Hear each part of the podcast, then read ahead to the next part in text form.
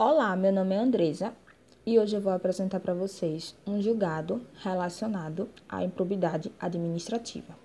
O julgado diz o seguinte: a Quarta Câmara de Direito Público do Tribunal de Justiça de São Paulo negou provimento ao recurso e manteve decisão de primeiro grau que condenou a prefeita de Oeste por improbidade administrativa. A pena foi de suspensão dos direitos políticos por cinco anos, multa civil no valor de 20 vezes o valor da remuneração do prefeito municipal. Além disso, a prefeita deverá realizar a repintura e retirada da logomarca de todos os equipamentos públicos com recursos próprios, sobre multa diária de 5 mil em caso de descumprimento. O Ministério Público, nos autos da ação civil pública, apontou que a ré, na condição de prefeita do município, utilizou as cores do partido ao qual é filiada, vermelho e amarelo, na pintura de prédios e bens públicos, postes e lixeiras, veículos e uniformes de equipes de futebol e de funcionários do município, além de criar e disseminar logomarca nas mesmas cores com a frase Governo 2017-2020 tudo com o emprego de dinheiro público e com o intuito de promoção pessoal. Agora eu vou apresentar os argumentos que foram usados nesse julgado. A autora do recurso, a prefeita, ela alegou que o objetivo da pintura era revitalizar os prédios públicos do município. Já o relator do recurso, o desembargador Paulo Barcelos, pontuou que, de fato, houve violação ao disposto no artigo 37, parágrafo 1 da Constituição Federal, uma vez que pintar inúmeros bens públicos com as cores do partido revelou o desejo de publicidade pessoal da prefeita, concretizado por meio de dinheiro público, o que acarretou danos ao erário e violou o princípio da impessoalidade. Agora, diante do exposto, a gente vai identificar, no caso, os sujeitos ativo e passivo, de acordo com a lei de improbidade administrativa. Para a lei de improbidade administrativa, o sujeito passivo desse crime é sempre a administração pública, em sentido amplo, seja ela direta, União, Estado, Município, Distrito Federal ou indireta, de direito público, que são as autarquias, ou de direito privado, que são as empresas públicas e sociedade de economia mista. No julgado, a gente pode identificar que o sujeito passivo é justamente a administração pública é, direta. Foi ela que sofreu o dano ao erário e foi ela que, se, que viu o princípio da impessoalidade ser violado. Na categoria de sujeito ativo, a lei de improbidade traz para a gente é, dois tipos de sujeito ativo. É o agente público e o terceiro. Esse agente público, ele é em sentido amplo, ele engloba todas, todas aqueles que de alguma forma ex exerçam, ainda que transitoriamente, com ou sem remuneração, qualquer função para o Estado. Ou seja, ele abrange tanto o servidor público quanto aquele que tem contrato temporário com a administração pública. Ele abrange a todos, até aqueles que trabalham como voluntário para a administração pública. Já o terceiro, ele é visto como aquele que não é agente público, mas que de alguma forma induz ou concorre ou se beneficia com um ato de improbidade. No julgado, a gente pode identificar que o agente ativo é justamente a prefeita, que é um agente político, que também é um agente público. E como agente pública, ela está sujeita às sanções previstas na Lei de Improbidade Administrativa. Olá, pessoal. Meu nome é Gabriela Carneiro e eu vou dar continuidade à abordagem do caso relacionando o fato com a motivação da condenação por improbidade administrativa, através da ação civil pública. Particularmente, eu concordo com a decisão colegiada de rejeitar o recurso e manter, consequentemente, o entendimento de penalizar a prefeita do Oeste com multa diária e suspensão de direitos políticos, pois eu acredito sim que a conduta foi, além de danosa e grave, foi dolosa. Ou seja, ela teve a intenção de violar tanto preceitos encontrados constitucionalmente, mais especificadamente naqueles encontrados no artigo 37, parágrafo 1 da Constituição, que aborda claramente a necessidade de serviços públicos possuírem finalidade educativa, e não foi isso que aconteceu, porque ao utilizar as cores do partido, que são vermelho e amarelo, na pintura de obras públicas, ficou clara ali a tentativa de associar simbolicamente o partido com os serviços públicos para promoção pessoal, talvez para futuras campanhas, e além de violar princípios balizares da administração pública, que a Lei de Improbidade Administrativa tenta tutelados, no seu artigo 11, como legalidade, lealdade, imparcialidade e honestidade. Porque ao promover a promoção pessoal com a utilização de dinheiro público, ela também promoveu um dano ao erário. Porque ela utilizou um dinheiro que não estava sendo revertido em serviços públicos de finalidade educativa, e sim de uma finalidade pessoal. Então você tem aí um dano ao erário, mesmo que pequeno, e uma violação de princípios de que essa lei de improbidade tenta tutelar. Então acredito sim que a constatação de promoção pessoal particular já é motivo suficiente para enquadrá-la na conduta danosa de improbidade administrativa. Lembrando que essa lei de improbidade administrativa, ela não prevê a penalização necessariamente de crimes, mas sim de toda postura, omissiva ou comissiva, que seja danosa à sociedade, à administração e que prejudique o funcionamento do governo e a sua eficiência, consequentemente. Então, sim, eu acredito que a decisão do órgão colegiado foi coerente.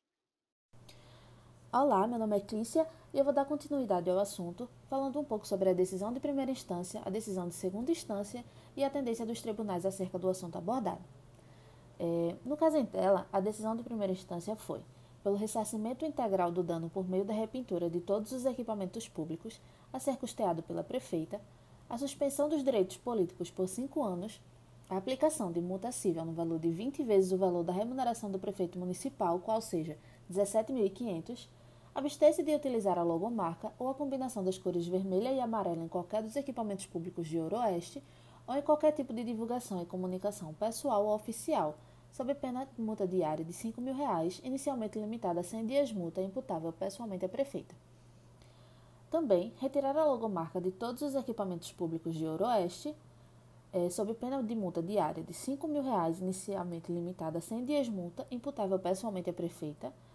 realizar a repintura de todos os equipamentos públicos de Ouro-Oeste, retirando as cores vermelha e amarela de visualização, as custas, as suas custas, isto é, sem a utilização de recursos públicos, sob pena de multa diária de 5 mil reais, inicialmente também limitada a 100 dias multa, imputável pessoalmente à prefeita. Como já citado, os argumentos utilizados deram-se acerca do total desvirtuamento dos princípios da legalidade, impessoalidade, moralidade e probidade. E sobre isso, José Afonso da Silva diz que a moralidade é definida como um dos princípios da administração pública. A ideia subjacente ao princípio é a de que a moralidade administrativa não é moralidade comum, mas moralidade jurídica. Essa consideração ela não significa necessariamente que o ato legal seja honesto. A lei pode ser cumprida moralmente ou imoralmente, quando sua execução é feita, por exemplo, com o intuito de prejudicar alguém deliberadamente ou com o intuito de favorecer alguém, por certo que se está produzindo ato formalmente legal, mas materialmente comprometido com a moralidade administrativa. A probidade administrativa é uma forma de moralidade administrativa que mereceu consideração especial da Constituição, que pune o, o ímprobo com a suspensão de seus direitos políticos, conforme o artigo 37, parágrafo 4 a probidade administrativa ela consiste no dever de um funcionário servir à administração com honestidade, procedendo no exercício de suas funções, sem aproveitar os poderes ou facilidades dela decorrentes em proveito pessoal ou de outrem a quem queira favorecer. O desrespeito a esse dever é que caracteriza a improbidade administrativa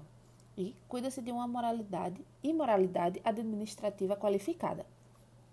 Além disso,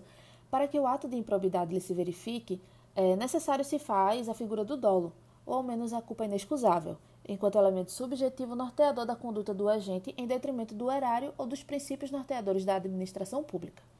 E no caso observado, os elementos de fato, eles confirmam ter a ré concorrido para a prática de atos de improbidade. É diante desse cenário, estabelece a Constituição Federal, em seu artigo 37, parágrafo 1 que a publicidade dos atos, programas, obras, serviços e campanhas dos órgãos públicos, ela deverá ter caráter educativo, informativo ou de, ou de orientação social, dela não podendo constar nomes, símbolos ou imagens que caracterizem promoção pessoal de autoridades ou servidores públicos. Sendo assim, a gente consegue notar que as pinturas realizadas no patrimônio público pela prefeita de Oroeste, elas não foram feitas a nível de caráter informativo ou de orientação social, conforme é exposto no artigo, mas sim para sua promoção pessoal.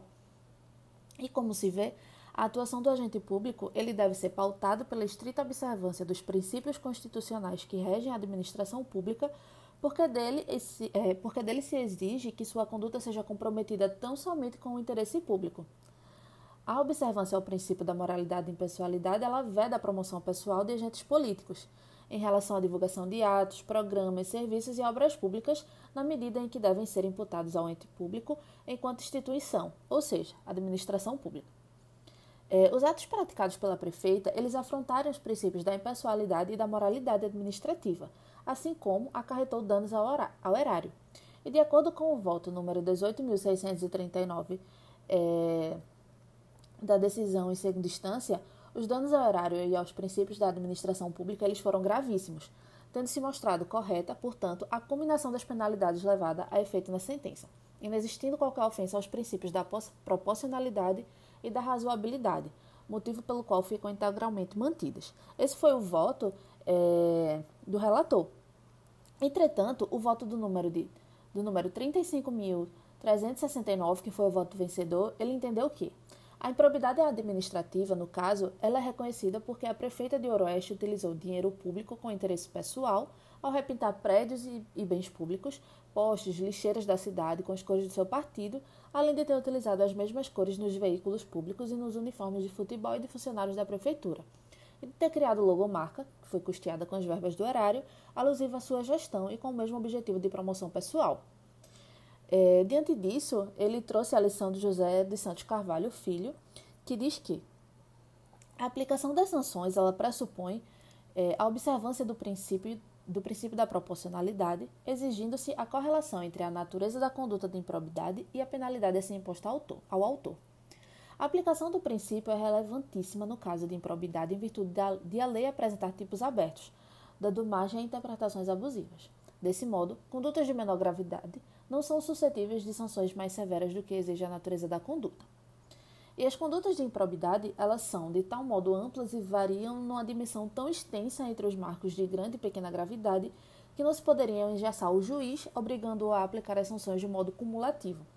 E tal entendimento, ao seu ver, ele ofende o princípio da razoabilidade, porque permitiria a aplicação de sanção gravíssima, com a suspensão de direitos políticos para condutas sem maior gravidade, por exemplo, a de negar publicidade aos autos oficiais. E segundo, é, segundo esse voto, é, ao juiz, portanto, deve caber a proceder à, limitação sancionatória em cada caso. E ainda, segundo ele, não seria razoável, nesse caso, invocar a gravidade abstrata do fato, que já foi considerada para a caracterização do ato de improbidade, para aplicar sanção mais gravosa do que a necessária.